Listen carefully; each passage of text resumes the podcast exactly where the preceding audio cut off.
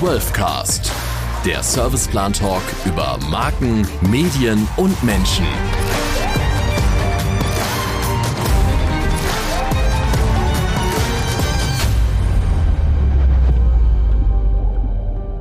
Servus und herzlich willkommen zur neuen Podcast-Folge vom 12cast. Ich bin Benny Meyerrum und heute sprechen wir über virtuelle Influencer.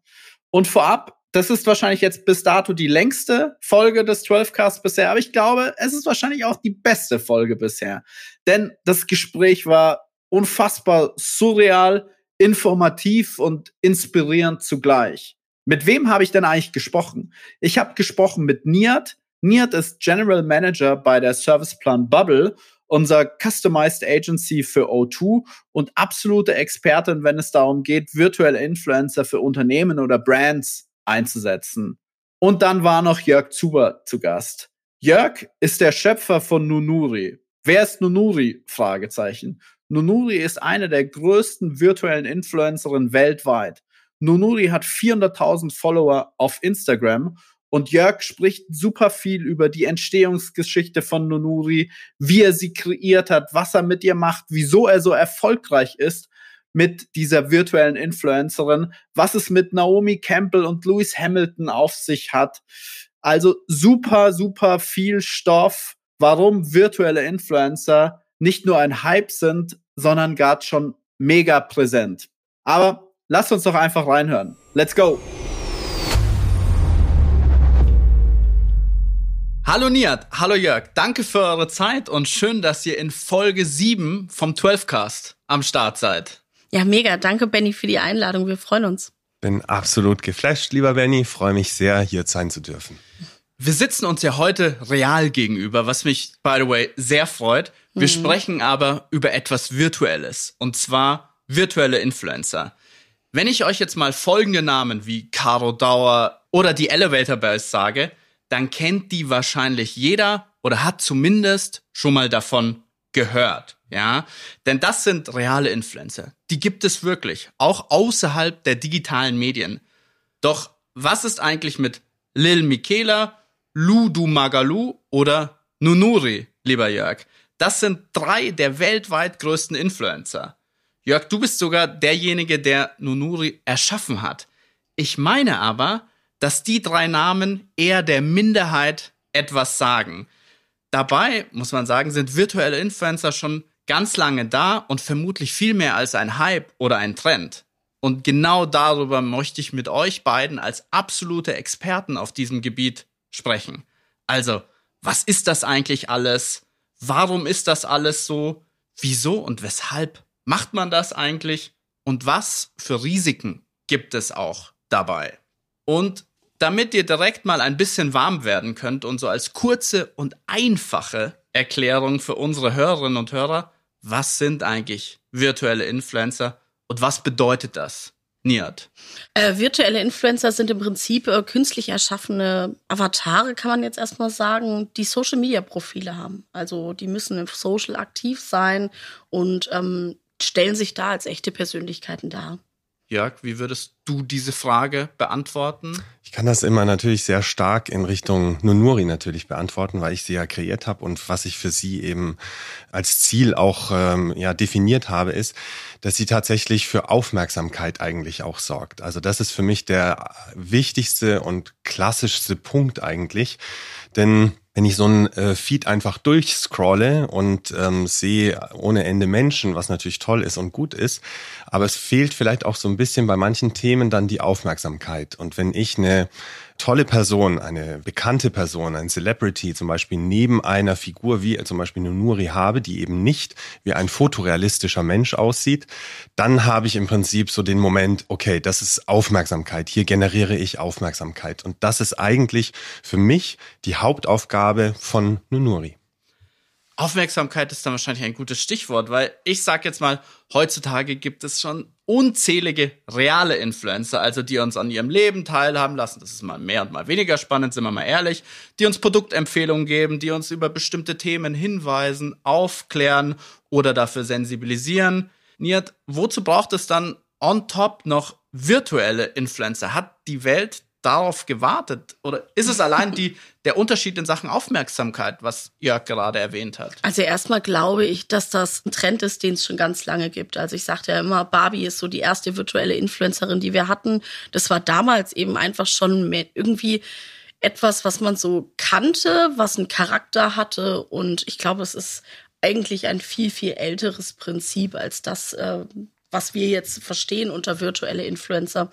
Ich glaube, dass ähm, es nicht so ist, dass die Welt das braucht, sondern dass es eine ganz natürliche Entwicklung ist. Wir gehen immer weiter in eine Gamification-Welt. Web 3.0 wird immer stärker. Die ersten Konzerte jetzt letzte Woche war Hafti auf der Bühne irgendwo in dem Web 3.0 Metaverse. Da gehen wir einfach hin und bewegen uns in der Welt, wo wir mit Avataren uns selbst äh, bewegen, unsere eigene Identität schaffen. Und in diesen Zeiten äh, wird sich der Feed verändern, der Instagram-Feed mit der Zeit auch verändern. Und ähm, da ist das einfach für mich eine natürliche Entwicklung. Virtuelle Influencer bringen ja einfach Vorteile mit, die äh, von der die Marketingwelt unter anderem ja auch unglaublich profitiert. Und ähm, deswegen ist es, glaube ich, auch einfach ein Need auf bestimmten Bereichen und eine Antwort auf viele Fragen, die die Marketingwelt sich gestellt hat. Der asiatische Markt ist uns oft viele Jahre voraus und die hatten zum Beispiel das Problem, dass viele Influencer, reale Influencer für Skandale gesorgt haben. Und äh, da fand die Marketingwelt die AI-geborenen Influencer irgendwie gut, weil sie gesagt haben, die haben skandalfreies Leben, was ich lenken kann so skandalfrei und lenkbar ist es gar nicht, weil dahinter stecken trotzdem noch Menschen, die mit dieser Person übrigens machen können, was sie wollen. Aber in einer Idealwelt ist es halt sehr, sehr lenkbar. Von daher, ich glaube äh, schon, dass es das einfach eine natürliche Entwicklung ist und nichts, was wir jetzt der Welt aufzwingen. Und warum folgen dann echte Menschen virtuellen Influencern? Was mhm. finden Sie, was Sie an realen Influencern nicht finden? Auch jetzt am Beispiel von Nonuri vielleicht, Jörg. Also das ist bestimmt äh, der Überraschungsmoment eigentlich, den man mit so einem Influencer oder mit so einem digitalen Model, was ja Nunuri auch ist, den Leuten einfach näher mhm. bringen kann.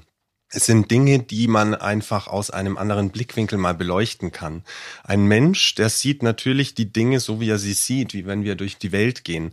Und ein virtueller Character, der kann das natürlich ganz anders. Der kann äh, die Dinge von oben, von der Seite beleuchten.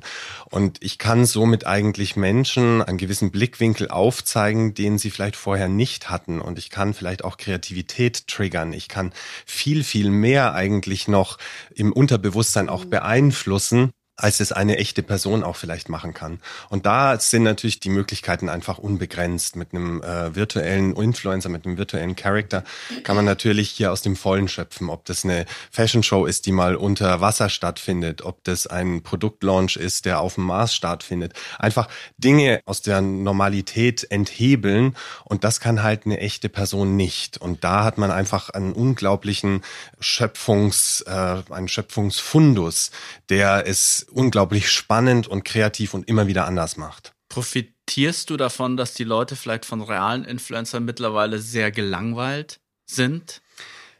Hm, kann ich direkt so nicht mit Ja beantworten. Ich glaube, es ist eine Koexistenz, äh, die nach wie vor da sein wird. Es hat der virtuelle Charakter hat Vor- und Nachteile, so wie der echte Charakter Vor- und Nachteile hat. Das ist ähm, werden wir sicherlich noch drauf äh, näher eingehen. Aber generell denke ich, ist einfach immer, wir sind ja in einer Welt der Veränderungen. Wir wollen ja immer wieder Neues ausprobieren. Wir sind ja wissbegierig und wir wollen einfach neue Dinge sehen. Wie Nihat schon sagt, es entwickelt sich 3.0, das Metaverse, es kommen neue Dinge, es kommt eine ganz neue Zielgruppe heran, die mit iPhones und mit äh, äh, Smartphones einfach groß geworden oder groß wird. Und das ist ganz normal für die. Das war für uns ja noch ganz anders. Und ich glaube, es gibt einfach einen neuen Markt, auf den man zu zugehen muss und den man umarmen muss und nicht einfach sagen muss, okay, oh, das ist jetzt alles neu, das mag ich nicht, ist mir unbekannt, das ist mir befremdlich. Nein, da muss man drauf zugehen, den muss man umarmen und einfach mit äh, voller Tatenkraft und Energie entsprechend beliefern. Und wie macht dann ein virtueller Influencer dem Menschen ein Produkt schmackhaft? Du hast jetzt gerade über Parfum gesprochen. Wozu braucht ein virtueller Influencer ein Parfum und wie bringt der das dann an seine Community als virtueller Influencer? Das ist eine mega gute Frage mhm. und ich freue mich auch, dass du sie stellst. ähm, einer unserer ersten Aufträge war Dior Beauty und da ging es um ein neues Make-up-Produkt, äh, um einen Lidschatten und Lipgloss und eine Mascara. Und da haben wir die Mascara natürlich an Nunuri gemacht und das waren ultra lange Lashes. Wir haben sie programmiert. Wir haben sie programmiert, ja, ja, also gerendert mhm. und wir haben dann die Lashes natürlich mega schön gemacht. Und dann hieß es, und da kam auch relativ viel negatives Feedback, muss man sagen.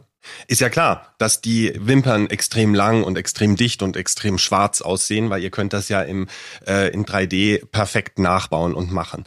Und das Learning daraus war eigentlich, dass man einen äh, digitalen Character eigentlich eher in Richtung Kurator eigentlich bringen sollte. Und das tun wir mit Nonuri. Also Nonuri ist jetzt nicht so, dass die etwas ausprobiert und sagt, boah, guck mal, wie toll das an mir aussieht, sondern im speziellen Fall für Nonuri, sie empfiehlt anderen ein anderes Produkt, weil sie einfach sagt, ich habe das ausprobiert, ich habe die Credibility, weil sie hat einen unglaublich tollen Quality an Followers, sie hat äh, eine Credibility in dem, was sie über die Jahre hinweg jetzt schon gemacht hat, mit entsprechenden Cover-Editorials und so weiter. Also das heißt, der digitale Charakter, der muss genau wie ein echter Charakter seinen Charakter, seine Charakterzüge aufbauen, um eine Glaubhaftigkeit zu bekommen. Und was sind die Charakterzüge? Was muss der für Eigenschaften haben, dass ich als Follower, dass ihr das glaubhaft abkaufen kann? Ah ja, der Mascara, den, den muss ich mir jetzt holen. Ah, ich fand das, was du gesagt hast, eigentlich schon gut. Ja, ich glaube, eine Vernetztheit in der glaubwürdigen Zielgruppe also, dass Menschen aus der Zielgruppe oder Meinungsführer aus der Zielgruppe ihr folgen, ist schon ein ganz großer Trigger. Ich meine, ich glaube, Donatella Versace folgt ihr und das ist echt krass. Und wenn sie dann im Fashion kommentiert auch immer drunter, wie ja. ich gesehen habe. wenn sie im Fashion-Bereich dann sagt, es ist eine geile Kollektion, ich glaube, dann ist es eine geile Kollektion. Ich glaube, das ist wie im echten Leben, äh, wenn reale Menschen sich ähm, als Meinungsführer auftun in einem bestimmten Bereich und vernetzt sind mit den richtigen Leuten, dann glaubt man denen eben auch ein bisschen mehr. Also bei Nunuri sehe ich die Entwicklung ganz stark, gell?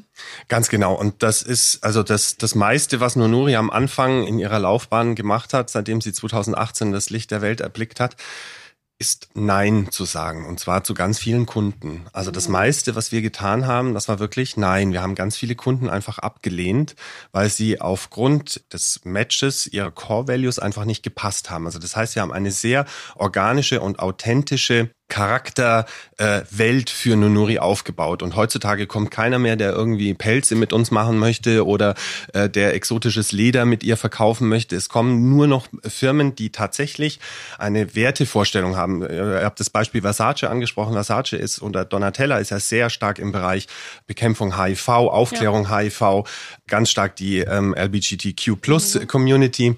Und das sind Werte, für die Nonoria auch steht und einsteht. Mhm. Und deswegen ist da ein perfekter Match mit dieser Brand auch da. Das ist sehr, sehr natürlich.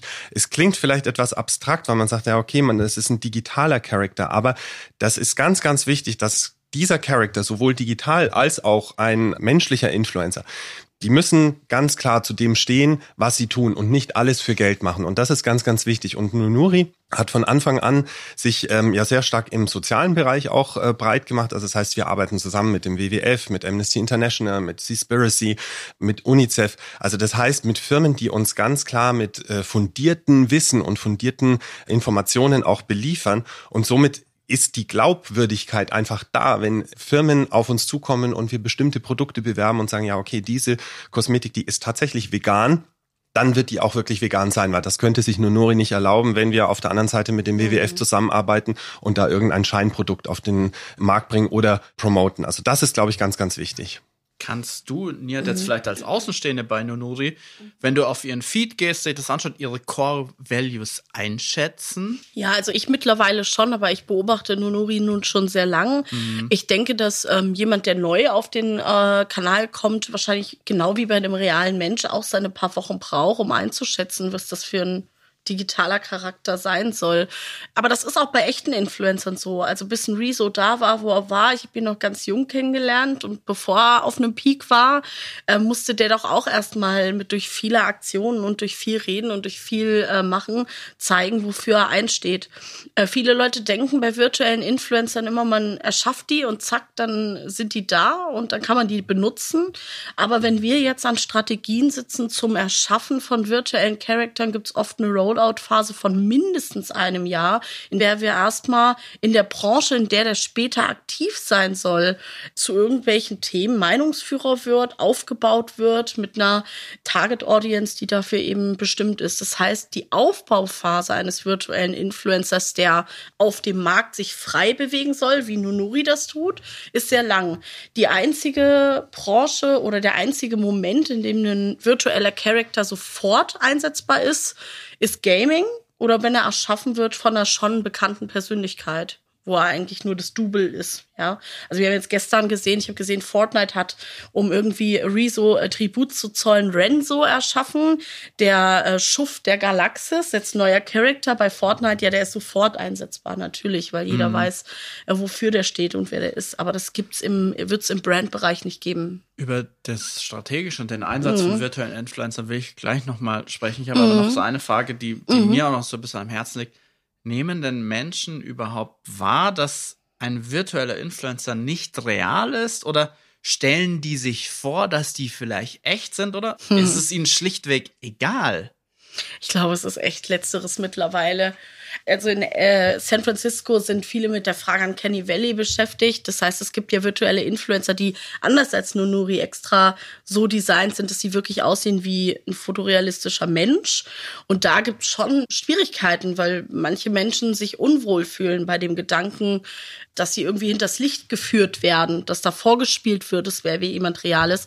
Jörg, du kannst ja mal aus deiner Warte, es würde mich auch unfassbar interessieren, warum du dich auch dafür entschieden hast, dass Nunuri nicht aussieht wie ein Mensch und nicht damit verwechselbar ist, weil das ist bestimmt auch eine bewusste Entscheidung, oder? Vor allem, ich habe ja von dir gehört, Jörg, dass du auch auf dem Profil von Nonori viele Nachrichten, Anfragen bekommst, glaube ich, aus dem asiatischen Raum war das, mhm. können wir befreundet sein oder sowas. Stellen die sich wirklich dann vor, dass Nonori echt ist und sagen, sie sind mit Nonori jetzt befreundet? Wie, wie muss ich mir das vorstellen?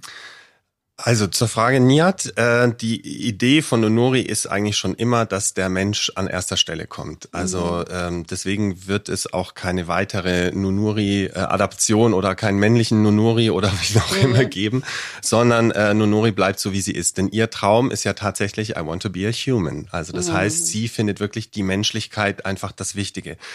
Das ist auch der, der Grund, warum ich sie nicht fotorealistisch gemacht habe. Erstens, wenn ich etwas Menschliches haben will, dann nehme ich einen echten Menschen. Dann muss ich kein äh, mhm. MeToo-Produkt erzeugen. Also das ist für mich äh, Punkt Nummer eins. Punkt Nummer zwei, was ich anfangs schon gesagt habe, ist, ich möchte die Aufmerksamkeit. Und wenn ein virtueller Influencer oder ein, ein Character so aussieht wie ein echter Mensch, dann glaube ich, hat dieses Aufmerksamkeitsprinzip nicht mehr so die Schlagkraft, wie wenn sie äh, aussieht, so wie sie jetzt aussieht. Deswegen habe ich sie einfach so gemacht. Wir hatten eine ganz tolle Kampagne mit dem Lewis Hamilton und äh, mhm. Tommy Hilfiger. Da ging es um äh, Lewis Hamiltons ähm, vegane Kollektion, die er für Tommy Hilfiger entwickelt hat. Und da wollte er Nunuri an seiner Seite haben. Und da hatten wir dann das Fotoshooting auch gemacht, weil Nunuri ja vegan ist, weil ich selbst auch vegan bin seit zwölf Jahren und deswegen kann ich auch nicht über Fleisch berichten, weil ich nicht weiß, wie es mehr schmeckt. Und deswegen habe ich gesagt, okay, Nunuri ist einfach auch vegan. Und das fand er einfach so toll und spannend, weil er selber auch plant-based in Nutrition ist dass er gesagt hat, okay, die hat das tatsächlich schon von Anfang an so durchgezogen und ich möchte eine ganz junge, neue Zielgruppe auch ansprechen und deswegen kam er da auf uns zu. Und ähm, auf deine Frage zurückzukommen, ob die Leute jetzt tatsächlich denken, da steckt eine echte Person dahinter, das war anfangs so ein bisschen der Punkt. Manche dachten, okay, das ist jetzt vielleicht ein ein, ein kleines Mädchen, eine junge Frau, die aus dem Asiatischen kommt oder aus Indien auch. Also das war so die Anfangsphase. die, also zum Beispiel Naomi Campbell, die hat am Anfang geschrieben und dann hat sie mich auch eingeladen auf ihre äh, Fashion for Relief nach Cannes. Und als sie mich dann das erste Mal gesehen hat, bin ich auf sie zugegangen und habe gesagt, hey Naomi, ich bin's und so. Und ja, nee, I don't, I don't know you, I don't know Also you. Naomi Campbell Naomi ist in Nunuris DMs geslidet und du hast geantwortet und genau, dann bist du in richtig. echt auf und dann, Naomi Campbell richtig, ganz genau. Also Naomi Campbell hat da mir geschrieben, weil sie, äh, weil Nunuri hat ein Outfit von Asedin Alaya ähm, zu einem äh, Launch von einer neuen Boutique angehabt und hat äh, in den Captions etwas dazu geschrieben, was halt ein normales 21-jähriges Mädchen nicht wissen kann, weil Asedin Alaya ja schon auch tot ist mhm. und Naja, und das fand Naomi einfach so bezaubernd, dass sie gesagt hat, okay, dieses Mädchen, was da dahinter steckt, das würde ich gerne kennenlernen. Und dann hat sie mich eben auf, als DM angeschrieben, hat mich dann eingeladen, dann bin ich nach Cannes geflogen auf ihre Fashion for Relief für die afrikanischen Kinder. Und als ich dann aufgetaucht bin und ich bin, wie ihr jetzt hier alle nicht sehen könnt, ich bin 1,97 Meter, ähm, Bart und äh, Glatze und Nunuri hat lange Haare und ist 1,60 Meter und äh, hat äh, ein Pony und äh, sieht äh, doch relativ anders aus als ich. Und als ich auf Naomi zugegangen bin, hat sie gesagt, nee, also ich kenne dich nicht, ich weiß nicht, wer du bist. Und habe ich gesagt, naja, ich bin Nunuri. Und sie, no way, you're Nunuri, I cannot believe. Und das war halt dann so, wow. Und seitdem äh, ist es auch immer so, wenn sie mich auf einer Fashion Show oder so sieht, dann zwinkert sie mir zu und so. Also wirklich sehr, sehr nett. Mhm. Und ähm, so geht mir das mit ganz vielen, ob das jetzt Marc Jacobs ist oder Donatella Versace. Die wissen jetzt natürlich, wer da dahinter steckt und dass es auch nicht nur eine Person ist, sondern wir sind ja ein ganzes Team. Und das ist auch wieder so der Punkt. Der virtuelle Influencer, der ist nicht nur eine einzige Person und der nimmt auch nicht einer einzigen Person irgendwelche Jobs weg, sondern das ist eine Kreation, eine Kunstfigur, die Arbeitsplätze schafft. Mhm. Und das hat man eigentlich in der Pandemie auch gesehen, dass das ein, ein ganz großer Vorteil war, denn wir haben dann angefangen, mit Personen in unterschiedlichen Ländern zu arbeiten. Keiner musste fliegen, keiner musste irgendwo hin, also sehr eco-friendly. Und ich habe mit einem Hairstylisten aus Paris, mit einem Make-up-Artist aus New York, mit einem äh, Stylisten aus Mailand zusammengearbeitet und wir haben dann tatsächlich Dinge kreiert, ohne dass wir uns echt getroffen haben. Und es waren immer nur Menschen dahinter.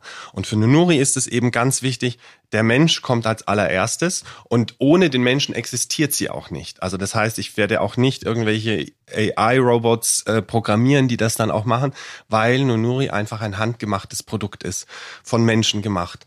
Und Einige hatten am Anfang, ähm, hatten ihr dann auch immer mal so Gedichte geschrieben. Aus Indien kam das ganz oft und haben dann geschrieben, dass sie eine Freundschaft mit ihr haben wollen, aber es war immer ein gesundes Verhältnis. Es war nie so, dass jetzt jemand gesagt hat, oh, ich möchte dich jetzt echt treffen. Also du bist ja eine echte Person, du siehst so aus, wäre schlimm, wenn jemand so einen großen Kopf und so große Augen hätte.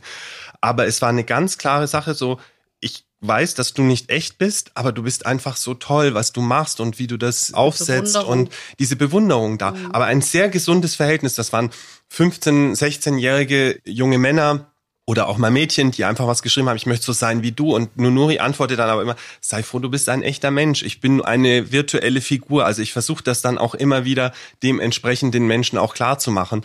Und es war eigentlich nie so, dass jetzt da irgendwie jemand Krankes irgendwie irgendwas gesagt hat. Und wir hatten auch nie irgendwie etwas, wo mal so sexuell anstößige Sachen gekommen sind. Es war noch keine einzige Anfrage kann ich dich mal topless sehen oder bottomless sehen oder wie auch immer. Das war noch nie der Fall. Also das war wirklich das äh, außergewöhnlich. Ja. Also die Menschheit ist doch noch nicht so verloren, wie sie manchmal ja. so scheinen vermag. Ja, das wundert also mich ich, total. Ich, ich glaube, das hat ganz stark mit den Werten zu tun und wir Wie fragen jeden Post auch dementsprechend ab. Das sind drei Keywords, für die Nunori steht, diese sogenannten Triple C habe ich sie genannt. Das eine steht für äh, Cuteness, also das heißt, das ist so ein bisschen der limitierende Faktor alles, was provokativ oder ähm, wie sagt man offensive ist, also so ähm, richtig sexuell, das funktioniert nicht, weil das ist dann nicht mehr cute, das ist dann zu erotisch. Also das heißt, das fällt schon mal komplett flach. Das zweite ist ähm, die Curiosity, also das heißt die äh, Neugierde. Also sie möchte wirklich alles wissen, wie zum Beispiel hier die Kunst in eurem wunderschönen Gebäude oder sie möchte wissen, ähm, wie lange es braucht, dein Outfit äh, äh zu erstellen oder woher kommt der Garn, äh, mit dem das gefärbt worden ist. Das möchte sie wissen, aber auch ähm, die Couture, also das heißt die mhm. Qualität, die wir in jeden Post legen. Also das heißt, es wird nicht irgendwie was schnell gemacht, sondern es hat immer alles eine gewisse Qualität. Und das sind so unsere drei Punkte. Das definiert quasi Nunuris Charakter. Und ich glaube, darüber wird es auch klar, dass sie nie irgendwie etwas machen kann, was jetzt mit einem breitbeinig sitzenden äh, Moment mit einem tiefen mhm. Ausschnitt einfach äh, sein könnte. Und das gibt natürlich auch vielen Kunden einfach die Sicherheit zu sagen, okay, alles das, was ihr macht, hat eine gewisse Qualität und hat eine gewisse Stringenz auch. Und wir haben so schön das äh, ist, wenn wir einen Auftrag bekommen, wir haben nie irgendwie ein Briefing, wo der Kunde sagt, ich möchte es jetzt genau so und so haben, sondern sie sagen, macht ihr, weil ihr wisst genau, wie ihr das haben wollt und haben müsst, weil ihr den Account einfach so pflegt, wie er sein muss. Aber da sind die Kunden ja auch dann schon sehr mutig. Ich glaube und ich merke das auch an meinem Business jetzt in der Zusammenarbeit mit Influencern. Vielen Kunden fehlt der Mut. Sie wollen super viel vorgeben, super viel kontrollieren und sie verstehen eigentlich nicht, dass der Influencer ja seine Community, ob, egal ob real oder virtuell, seine Community am besten kennt und weiß, wie er sie erreicht. Und das ist jetzt auch so mein Übergang vielleicht zur nächsten Frage, wenn wir über den Einsatz von virtuellen Influencern jetzt sprechen, ja. Welche Gründe sprechen denn dafür oder dagegen aus Markenperspektive Niat. Mhm. Jetzt mal, ich weiß so, das kann man so pauschal wahrscheinlich mhm. gar nicht beantworten, ja. Mhm. Aber vielleicht kannst du es anhand eines Cases oder so klassifizieren. Ja, es ist super schwer. Also für Marken wird es auf jeden Fall im Corporate-Bereich super interessant sein, weil wir natürlich feststellen, dass nicht jede Marke jemanden im Haus hat, der für die Haltung des eigenen Hauses sprechen kann. Das bedeutet, das, was natürlich auf der Hand liegt, ist, dass man Sprachrohr entwickelt in irgendeiner Form, also Corporate digitale Influencer. Kleinere Beauty-Marken wie Essence und so machen das auch jetzt schon und das läuft auch relativ gut. Und wenn wir uns das natürlich weiterdenken, mal auf darf, kann man sich das sehr gut vorstellen. Also ich frage mich auch, warum die den Schritt noch nicht gegangen sind. Branchen, die im Moment am offensten für digitale Influencer sind, sind natürlich Branchen, Branchen, die sehr kreativ sind. Das merkt man, also sei es Fashion, ne? Ähm, Jörg, da seid ihr ja auch auf viel Zuspruch getroffen, aber auch Music, da funktioniert es gut. Das ist auch eine Branche, die das sehr gut annimmt und natürlich Gaming. Ich finde ja, dass es am allerbesten geeignet ist für die Kunden, denen es so ein bisschen an Kreativität fehlt und die Fantasie gebrauchen könnten. Mhm. Also ich stelle mir mal ein Möbelhaus vor oder also große Möbelhäuser, für die ich das eigentlich spannend fände. Also Ikea beispielsweise, die halt ähm, mega viele Zuhause schaffen und eigentlich eine Horde von virtuellen Influencern haben können, die in diesen Zuhausen auch leben oder das mit Leben befüllen. Oder eben auch so ähm, Badezimmerhersteller oder keine Ahnung, also viel, viel mehr Marken, die eigentlich eher uninteressant und unsexy auf Anhieb wirken und so ein bisschen das ist ein super Punkt, ja. ja. So die uns, weil mir ist echt mhm. aufgefallen, dass vor allem auch viele große Marken, auch viele mhm. Marken aus dem Digitalbereich, wo man denkt, das ist mhm. doch total naheliegend, noch nie etwas mit nee. virtuellen Influencern gemacht haben. Das ist Warum? Schade. Also das sind Digitalunternehmen und das mhm. ist doch die sind da noch nicht. Also aber das, warum? Das erste ist, äh, ich glaube auch damit eingehend und vielleicht kann ich das später auch noch mal ähm, genauer sagen das, was es braucht, um einen virtuellen Influencer zu schaffen und den hinterher auch reinzurendern. Und das ist ein unglaublicher Aufwand. Es ist auch mittlerweile ja noch nicht so, wir sagen immer, wir Web 3.0 ist da, aber wir sind ganz, ganz doll an den Anfängen. Wir sind ja noch nicht mal an dem Punkt, wo Live-Konzerte stattfinden können virtuell. Das kommt gerade und wir sind auch alle gespannt und heiß drauf. Aber jetzt im Moment ist so ein Hafti-Konzert, was letzte Woche im Web 3.0 stattgefunden hat, drei Wochen vorher vorher in Köln in einem Studio aufgezeichnet und reingescreent worden. Mhm. Genauso wie eben auch das Travis Scott Fortnite-Konzert. Deswegen glaube ich, dass ähm, wir noch nicht die Entwickler haben. Also ich habe mal für einen Showcase eine virtuelle Influencerin so eine kleine Demo erstellen wollen und brauchte echt lange jemanden zu finden, der das kann, der das für normales Geld auch macht. Und äh, das dauert trotzdem auch super lang. Ich glaube, wir sind einfach technisch noch nicht so weit, haben auch noch nicht genug Entwickler irgendwie im deutschen Raum. Da sind uns andere Länder und Kontinente offensichtlich noch meilenweit voraus. Also Deutschland braucht mehr Jörgs. Sie brauchen mehr Jörgs, ja. Sie brauchen Leute mit Kreativität, die sich trauen, die aber auch eine Vision haben. Und sie brauchen natürlich das Backend hinterher, die Leute, die es entwickeln und ähm, die Ressource, weil es kostet mehr als ein normaler Influencer. Das muss einem bewusst sein. Das ist eine also, Investition. Du sagst einen Punkt ganz klar, mhm. Mut. Also das ist wirklich was, Firmen brauchen mehr Mut. Mhm. Denn ich denke immer, wenn man eine Idee, eine Vision, einen Traum hat, dann wird man die entsprechenden Mittel und auch die entsprechenden Umsetzungswege finden. Wenn ich anfangen würde und mich erstmal überlegt hätte, ich will das und das entwickeln und äh, welche Technik und so, nee, so fange ich nicht an. Ich fange an, was will ich eigentlich erschaffen, was will ich eigentlich machen und was will ich tun und dann versuche ich erst die Produktionswege und Mittel dann zu definieren. Mhm. Und ich denke, es geht einfach darum zu sagen, also äh, ein Beispiel jetzt autonomes Fahren bei einem Automobilhersteller. das wäre perfekt für Nunuri, weil Nunuri ist einfach zu klein, die kommt nicht runter ans Pedal, die kann nicht fahren, ist auch ja kein echter Mensch, die darf ja auch gar nicht fahren. Also ein autonomes Fahren mit ihr zu erklären, ein Space, den man nicht äh, selber steuern kann, das wäre perfekt, einfach für sie zum Beispiel hier in sowas mit einzubauen. Also wir hatten ganz tolle Kampagnen auch gemacht in Asien, in China. Einmal eine Kampagne mit Honor, mit dem äh, Telefonanbieter, also Telefonhersteller der ein neues ähm, Cellphone auf den Markt gebracht hat mit verschiedenen Features und äh, da hatten wir das Problem, dass das Cellphone noch nicht fertig war. Also das heißt, wir haben das komplett in 3D gebaut und haben diese ganzen Features eigentlich mit Nonori perfekt inszeniert und hatten da eine super und durchschlagende Kampagne einfach auch kreiert oder eine andere Kampagne auch weltweit mit Senja, auch im, mit einem asiatischen echten Schauspieler zusammen mit Nunuri, der sich quasi da in sie so ein bisschen verliebt hat. Es war also so eine leichte Liebschaft, Affäre Karriere, die sich da so angebahnt hat. Und da wollten die auch einen Influencer haben, ein etwas digitales, ein digitales Model, um da einfach nicht die Fanbase auch von diesem äh, Schauspieler zu verlieren. Denn wenn wir eine echte Person genommen hätten, dann wären ganz viele Mädchen einfach so traurig gewesen, Wahnsinn. dass die das äh, äh, und mit Nunuri war das halt kein Problem, weil die gesagt haben, oh ja, die ist super, die mögen wir ja auch so gerne.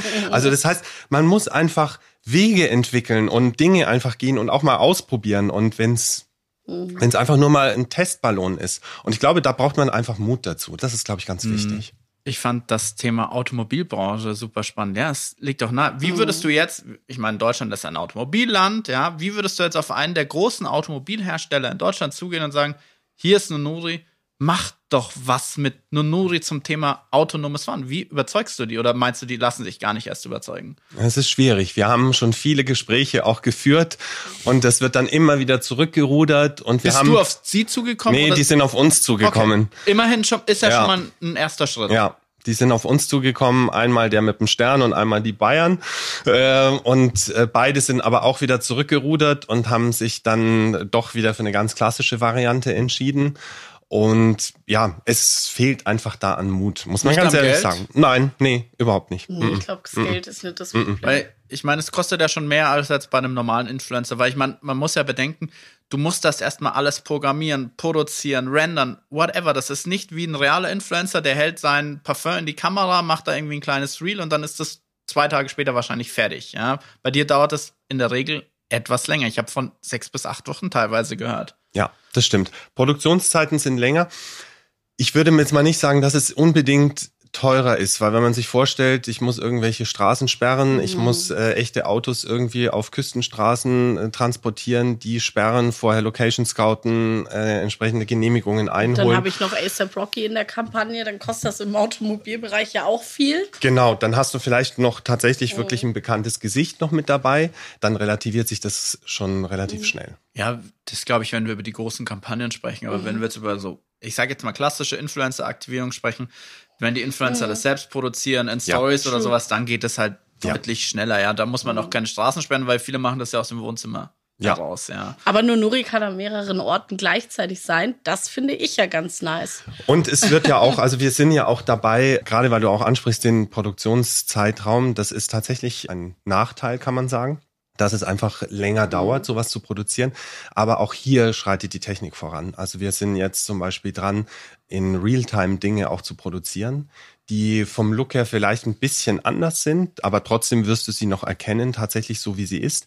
Also wir hatten das zum Beispiel auch schon ein sehr mutiges Unternehmen, Siemens. Mhm da hatten wir in der Pandemie, hatten wir zweimal eine Marketingkonferenz, die Nunuri gehostet hat. Einmal war cool. Nunuri äh, die Keynote-Speakerin und einmal hat Nunuri tatsächlich ein komplettes, also vier Panel-Diskussionen mit jeweils vier Teilnehmern gehostet. Also das heißt, ich war quasi online, war Nunuri, habe Nunuri gespielt live.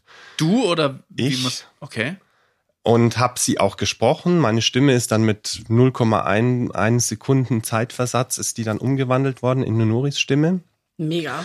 Und das waren, da waren 10.000 Leute online und äh, Nunuri war dann quasi die Moderatorin dieses Panels. Es wurde auch nicht vorher kommuniziert, also das heißt, die Panel-Teilnehmer, die waren auch da sehr dann überrascht, aber es hat jeder akzeptiert und es war einer der höchst, äh, wie sagt man, also die Ausschaltquote war fast gen Null, weil jeder wollte wissen, was sagt jetzt da Nunuri auch und Siemens hat uns da auch kompletten Freiraum gegeben, also auch das, was wir sagen.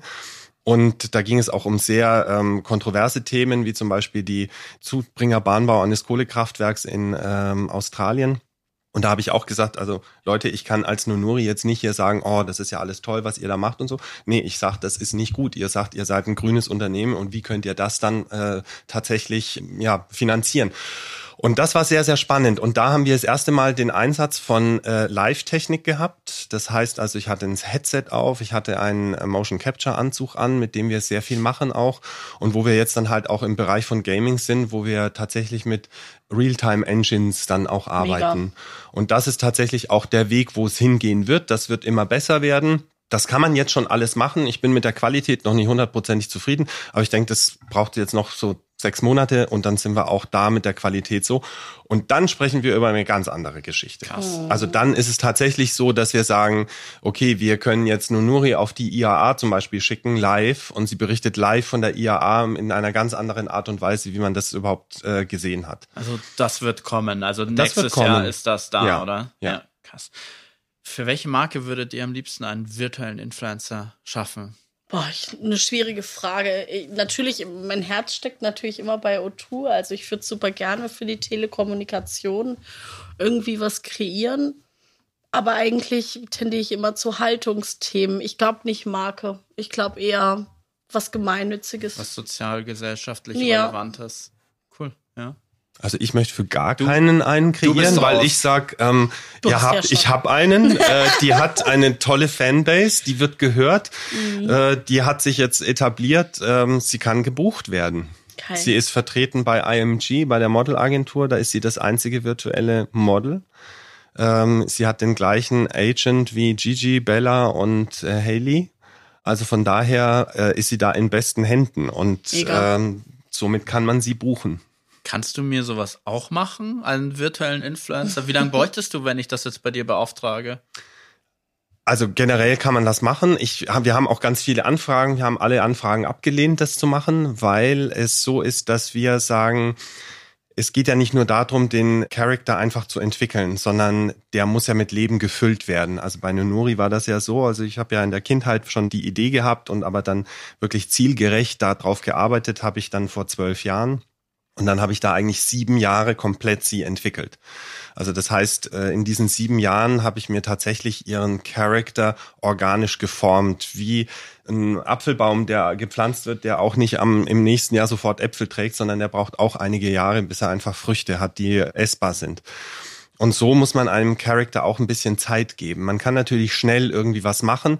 Die meisten, die ich gesehen habe, die auch uns immer gefragt haben, könnt ihr das machen? Und dann habe ich gesehen, dass andere das gemacht haben. Nicht, weil sie es schlechter gemacht haben als wir, sondern weil man muss einfach Herzblut reinlegen. Und in Nunuri, das ist mein Leben, das ist mein Herzblut steckt da drin.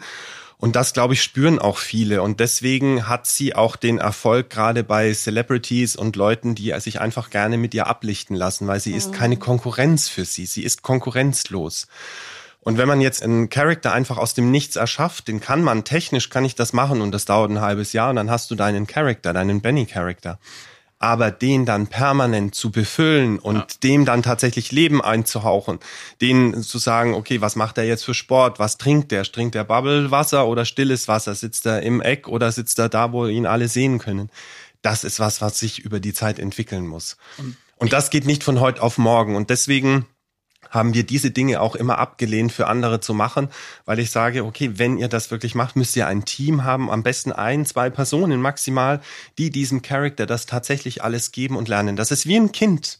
Ich merke das, wie du hier sprichst, wie du sitzt. Ich glaube, Niat, du kannst es auch verstehen. Du steckst mhm. an, du, du lebst das wirklich. Und ich hoffe, mhm. unsere Hörerinnen und Hörer, die kriegen das über, über ihre AirPods oder whatever, kriegen das auch mit, wie du das lebst. Und ich glaube, das macht es letztendlich aus. Und das ist dann auch entscheidend für den Erfolg, den du da auch hast mit Nunuri, ja. Diese Leidenschaft, das ja. auch wirklich zu machen.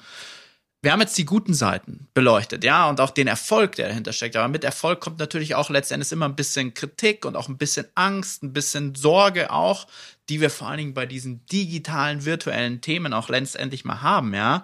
Und wenn wir uns jetzt mal den Einfluss von virtuellen Influencern auf Menschen anschauen, hast du als Macher von Nonuri Jörg jetzt in dem Fall ja eigentlich kein Korrektiv mehr. Sprich, welche Verantwortung gibt dir das auch als Macher von Nunuri? Du hast über deine drei Cs gesprochen, aber wie sieht diese Verantwortung aus, die du da jetzt trägst, wenn es kein Korrektiv mehr gibt? Das Korrektiv muss eigentlich jeder selbst sein. Also das heißt, ich bin der Einzige, der auch den Account quasi befüllt. Also da gibt es auch keinen anderen, der einen Zugang hat. Also das heißt, ich bin quasi das Korrektiv. Und das muss aber auch jemand, der einen ganz kleinen Account mit 500 Leuten einfach nur hat, der kann auch nicht Hassparolen oder, also kann er schon, aber ähm, vielleicht nur einmal und sollte das halt auch nicht dementsprechend befüllen. Aber das Wichtige ist eigentlich, dass man sich bei jedem Ding, was man tut, und egal ob das ein Post ist, ob das ein Kommentar ist, ob das äh, irgendetwas ist, da muss man sich bewusst sein, was man da in diesem Moment auch tut. Und deswegen also ich kann das nicht auch irgendwie so nebenher machen, sondern das, wo ich quasi auf ihrem Account bin und in ihrem Namen dann auch kommentiere. Ich bin mir da jedes Mal bewusst, wenn ich auf ihren Account gehe, so jetzt einfach mal kurz tief durchatmen Jetzt bist du nicht mehr Jörg, jetzt bist du nur Musst du deine Persönlichkeit da kurz mal einfach switchen oder? Die muss ich jetzt nicht mehr so, dass ich jetzt da zehn Minuten brauche, aber also das geht schon von Sekunde auf Sekunde, aber es gibt doch einen sehr entscheidenden Unterschied zwischen uns, also weil sie ist ja auch nicht mein alter Ego, also ich fühle ja jetzt auch nicht als kleines Mädchen oder bin jetzt auch nicht schizophren, sondern es ist für mich eine ganz klare ähm, Maschinerie, die ich da habe, die aber jetzt nicht nur auf Marketing ist, sondern ja wirklich sehr im sozialen Bereich auch angesiedelt ist. Und da habe ich eine gewisse Verantwortung.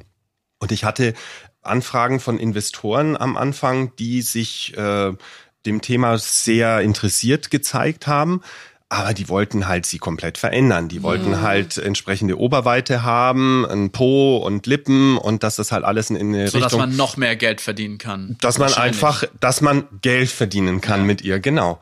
Und das ist einfach so der Punkt, wo ich dann gesagt habe, okay, das funktioniert nicht mit mhm. dem, was ich vorhabe. Also wir haben Themen, wo wir auch mal über die Beschneidung von Mädchen in Afrika sprechen und da kann die nicht mit so einer Oberweite und mit einem ausgeschnittenen Hemd da sitzen, für meine Vorstellung. Und deswegen ähm, glaube ich, mit allen Dingen, die ich tue, muss ich mir selber bewusst sein, okay, was machst du jetzt gerade? Also wir hatten bei der Balenciaga, vorletzten Balenciaga-Show ähm, hatten wir uns überlegt, ihr ganzes Gesicht quasi so in ähm, Schlamm zu, zu tauchen. Weil die, die Show, die also das war so, ein, so, so eine Match-Show im Prinzip, wo ja auch Kanye West dann äh, kontroverserweise auch auftrat und alles. Und als ich, wir sie dann in Match gemacht haben und wir haben drei Tage dafür gebraucht, dann sah sie plötzlich aus wie ein Blackface. Mhm. Und dann habe ich gesagt, okay, das können wir nicht, können wir nicht so gebrauchen, mhm. geht nicht, können wir nicht machen. Und obwohl wir drei Tage dran gearbeitet haben, kann ich aber jetzt noch nicht sagen, ah, okay, jetzt machen wir es halt einfach. Nee, das ist dann wirklich ein Korrektiv, wo ich dann sage, okay, das geht einfach nicht. Und das muss man selber machen. Und das ist aber egal, ob das ein virtueller Charakter ist oder ob das jetzt ein menschlicher Charakter ist. Diese Bedeutsamkeit, wie man mit einem, mit, wenn man eine Person öffentlichen Lebens ist oder wenn man ein gewisses Following hat, die muss jeder eigentlich in sich tragen oder sollte in sich tragen. Und mhm. da finde ich es verantwortungslos, wenn da Leute ja. irgendwie was posten, wo sie auf einer Yacht sind und dann die äh, Cola-Dosen ins Meer werfen. Das finde ich schlimm, mhm. sowas. Nihat, was sagst du dazu, mhm. dass die, die jüngere Generation oder die jüngeren Generationen jetzt so nun noch mehr mit Normen konfrontiert werden? Vielleicht jetzt nicht bei einer Nunuri, aber es gibt welche, die sehen so real aus, ich kann es nicht mehr unterscheiden, ja. Mhm. Also fernab der Realität sind und so halt einfach zu Störung des Selbstwertgefühls oder zu Komplexen führen können. Ist mhm. das moralisch und ethisch überhaupt noch vertretbar? Also ich denke, dass die Frage des Identitätsverlustes in den nächsten Jahren schon noch eine wird, die wir uns immer wieder stellen müssen. Gerade wenn es Metaverse kommt, äh, stehen wir nicht mehr nur vor der Frage, was machen Schönheitsideale, also toll gebaute digitale Influencer, noch mehr mit unserem Selbstwertgefühl als nicht vorher schon, sondern da, also ich habe jetzt auf diesem Konzert, was ich angesprochen habe, lief ja auch ein Dinosaurier um. Also es gibt ja auch Leute, die machen sich digitale Influencer, die Wesen sind sind und gar nicht äh, menschlich. Was macht das mit uns? Also was macht das mit uns als Menschen? Was macht das mit unserer Jugend, wenn du auf einmal dich identifizierst mit etwas, was gar nicht mehr menschlich ist? Geht da Menschlichkeit verloren? Keine Ahnung. Es wird viel ethisch äh, diskutiert, ob man sich dann auch ein Stück weit von einem selbst und seiner Menschlichkeit entfernt mit sowas. Darüber mache ich mir viel mehr Sorgen als über die Schönheitsideale, offen gesagt, weil die waren eh schon im Arsch durch Instagram. Darf man auch so sagen, glaube ich. Also eine Pamela Reif hat uns allen schon Anxieties gegeben. mit ihrem mega Bauch. Äh, ich glaube, das Thema, dass wir schöne, ideale Menschen anschauen und Jugendliche so sein wollen wie sie. Dieses Problem hatten wir schon seit Kim Kardashian. Also es, mm. das machen digitale Influencer gerade wirklich nicht mehr kaputt. Ganz im Gegenteil. Ich meine, Shudo Grams ist ja geschaffen worden von ihrem Macher, weil er wollte, dass ähm, schwarze Frauen mehr Präsenz haben in der Modebranche. Also ich glaube, dass eigentlich, dass die Bewegung von sehr bekannten digitalen Influencern, über die wir zumindest sprechen, nicht unbedingt so kritisch sind, was das Schönheitsideal mhm. angeht. Das sehe ich auch so und mhm. letztendlich muss man ja auch sehen, äh, der, der, der Whopper auf dem 18 Eintel Plakat, der mhm. sieht ja auch nicht so aus, wenn ich den kaufe. Hm, das haben Menschen verstanden ja. einfach also, schon, gell? Das ist ja so. Hm. Ähm, das wäre schön, wenn der so aussehen würde. Genau. Ehrlich, ja? Sind wir mal ehrlich, das wäre super, wenn der so aussehen würde oder wenn äh, äh, Perlweiß tatsächlich die hm. Zähne so weiß machen würde, wie die Zahnarztfrau uns empfiehlt. Das sind natürlich Dinge, sobald man in die Kommunikation geht und wie du auch richtigerweise angesprochen hast, Nihat, ähm, Instagram ist dann natürlich ein permanenter Werbekanal und man weiß ja schon gar nicht mehr, ist das jetzt bewusst hässlich gemacht oder bewusst schön gemacht. Wenn ich mhm. jetzt hier äh, Kylie mit äh, 15 und Kylie mit 23 sehe, was kann ich denn überhaupt noch glauben? Mhm. Und das wird, denke ich, sehr, sehr schwierig sein. Aber das war schon immer so. Ich habe als Fünfjähriger, mein, mein erstes Magazin war eine Vogue und ich habe geglaubt, das ist die Welt, in der ich eigentlich auch leben möchte. So schön und die tollen Haare und die Klamotten, alles ist perfekt gewesen dort. Und ähm, das muss man natürlich sehen. Äh, ich glaube nicht, dass da jetzt irgendeine Person öffentlichen Lebens, egal ob realer Mensch oder äh, digitaler Charakter, der da dann Schuld hat oder die dann Schuld hat an dieser Misere. Mhm. Ich glaube, da muss man viel tiefer auch reingehen und mhm. was weiß ich, ob man da in Schulen, Kindergärten, also das aufklären. Eltern aufklären. Mhm. Das ist, das ist, glaube ich, ganz wichtig. Auf der anderen Seite sehe ich das auch nicht alles negativ, sondern ich sehe auch viel Positives. Also wenn ich mir denke, wenn ich manchmal durch ähm, äh, Städte gehe und sehe, wie sich Jugendliche wirklich Gedanken machen, was ziehe ich an, an welchem Platz gehe ich, wie inszeniere ich mich da. Zumindest gehen sie dann mal ins Forum Romanum und wissen dann vielleicht auch, was das irgendwie ist und inszenieren das einfach schön. Für Instagram. Auch wenn es für Instagram nur ist. Aber mhm. zumindest tun sie etwas. Sie gehen raus, sie machen etwas. Ich mhm. finde, das ist trotzdem etwas, was man auch positiv bewerten kann. kann. Ja. Und nicht nur immer negativ. Mhm. Ich habe noch eine abschließende Frage. Und zwar, reale Influencer sind dazu verpflichtet, gesponserte Posts mit Hashtags, bezahlte Werbung, Hashtag Ad oder sowas zu kennzeichnen, ja. Ich würde jetzt mal sagen, aus Transparenzgründen sollte das auch für virtuelle Influencer gelten. Dem ist aber nicht so, oder? Doch. Doch. Doch, doch. Also wenn wir einen, einen, einen tatsächlich bezahlten Post haben, steht dann entweder Hashtag Ad oder ähm, Supplied by oder das steht auf jeden Fall dabei. Du hast ja gar nicht so viele bezahlte Posts. Nein. Nee. ich bin da durchgegangen und durchgescrollt und ich habe da irgendwie wenig gesehen, aber viele Markenverlinkungen und sowas gesehen. Bei Lil Michaela ja. ist das nochmal anders. Also ich, das ist ja auch der Zauber von Honori und deswegen ist sie auch einer der spannendsten eigentlich so auf dem Markt, weil Jörg eben nicht jeden Deal Ziel annimmt. Aber sind sie verpflichtet, die virtuellen Influencer, das zu kennzeichnen? Also, ja. Also ja. prinzipiell alles, was online gekauft ist und wo Geld geflossen ist, muss gekennzeichnet werden. Nicht nur Menschen, also nicht nur reale Menschen, weil hinter Nonuri ein realer postender Mensch steht. Das heißt, es steht nirgendwo im Gesetzbuch, digitale Influencer müssen die Kennzeichnungspflicht ja. wahren. Aber der, der postet, muss sie wahren. Also Jörg, Jörg, haftet, er für, haftet Nonuri. für Nonuri, genau. Gibt es auch virtuelle Influencer, wo man gar nicht weiß, wer dahinter steht? Offiziell nicht, aber man müsste eigentlich eine Impressumspflicht ja. einhalten, die nicht viele nicht einhalten, viele keinen Linktree haben. Natürlich ist aber irgendwo der digitale Influencer angemeldet, man kann es dann ausfindig Ja. machen. Also ich meine, es gibt ganz, ganz viele virtuelle Influencer, die nicht mehr bei ihren Machern aufgehangen sind. So, also Schon bei verkauft das ist schon sehr, worden, oder? sehr, sehr cool, dass das bei euch noch so ist. Lil Michaela hängt auch noch an der alten AI-Bude in LA, die das mal so für einen Stunt gemacht haben. Aber die meisten sind aufgehangen bei Managern, bei Modefirmen und sind komplett lizenziert worden und überschrieben. Super. Aber es wäre natürlich schön, wenn jeder Post, den wir machen würden, auch bezahlt wäre. Das, da würde ich mich sehr, sehr freuen, Benny. Wenn du das verkaufen könntest, dann äh, wären wir hier äh, super. Dann Ich gebe mein Bestes, aber jetzt bin ich auch hier wieder, wieder ein Stück schlauer, merke aber, das ist auch noch nicht so ganz sauber an allen Ecken und Stellen, wie es vielleicht sein könnte. Aber ich glaube, das ist auch, ist auch ganz normal. Ich glaube, das ist bei realen Influencern ja genau dasselbe, ja. Ich danke euch für das Gespräch. Es war super inspirierend. Ich habe sehr viel mitgenommen. Ich hoffe, unsere Hörerinnen und Hörer auch. Danke, dass ihr hierher gekommen seid. Das war fantastisch. Danke. Mega, danke für die Einladung, hat Spaß gemacht. vielen Dank, Benny. Vielen Dank, Niat. War super. Ich hoffe, es hat euch gefallen.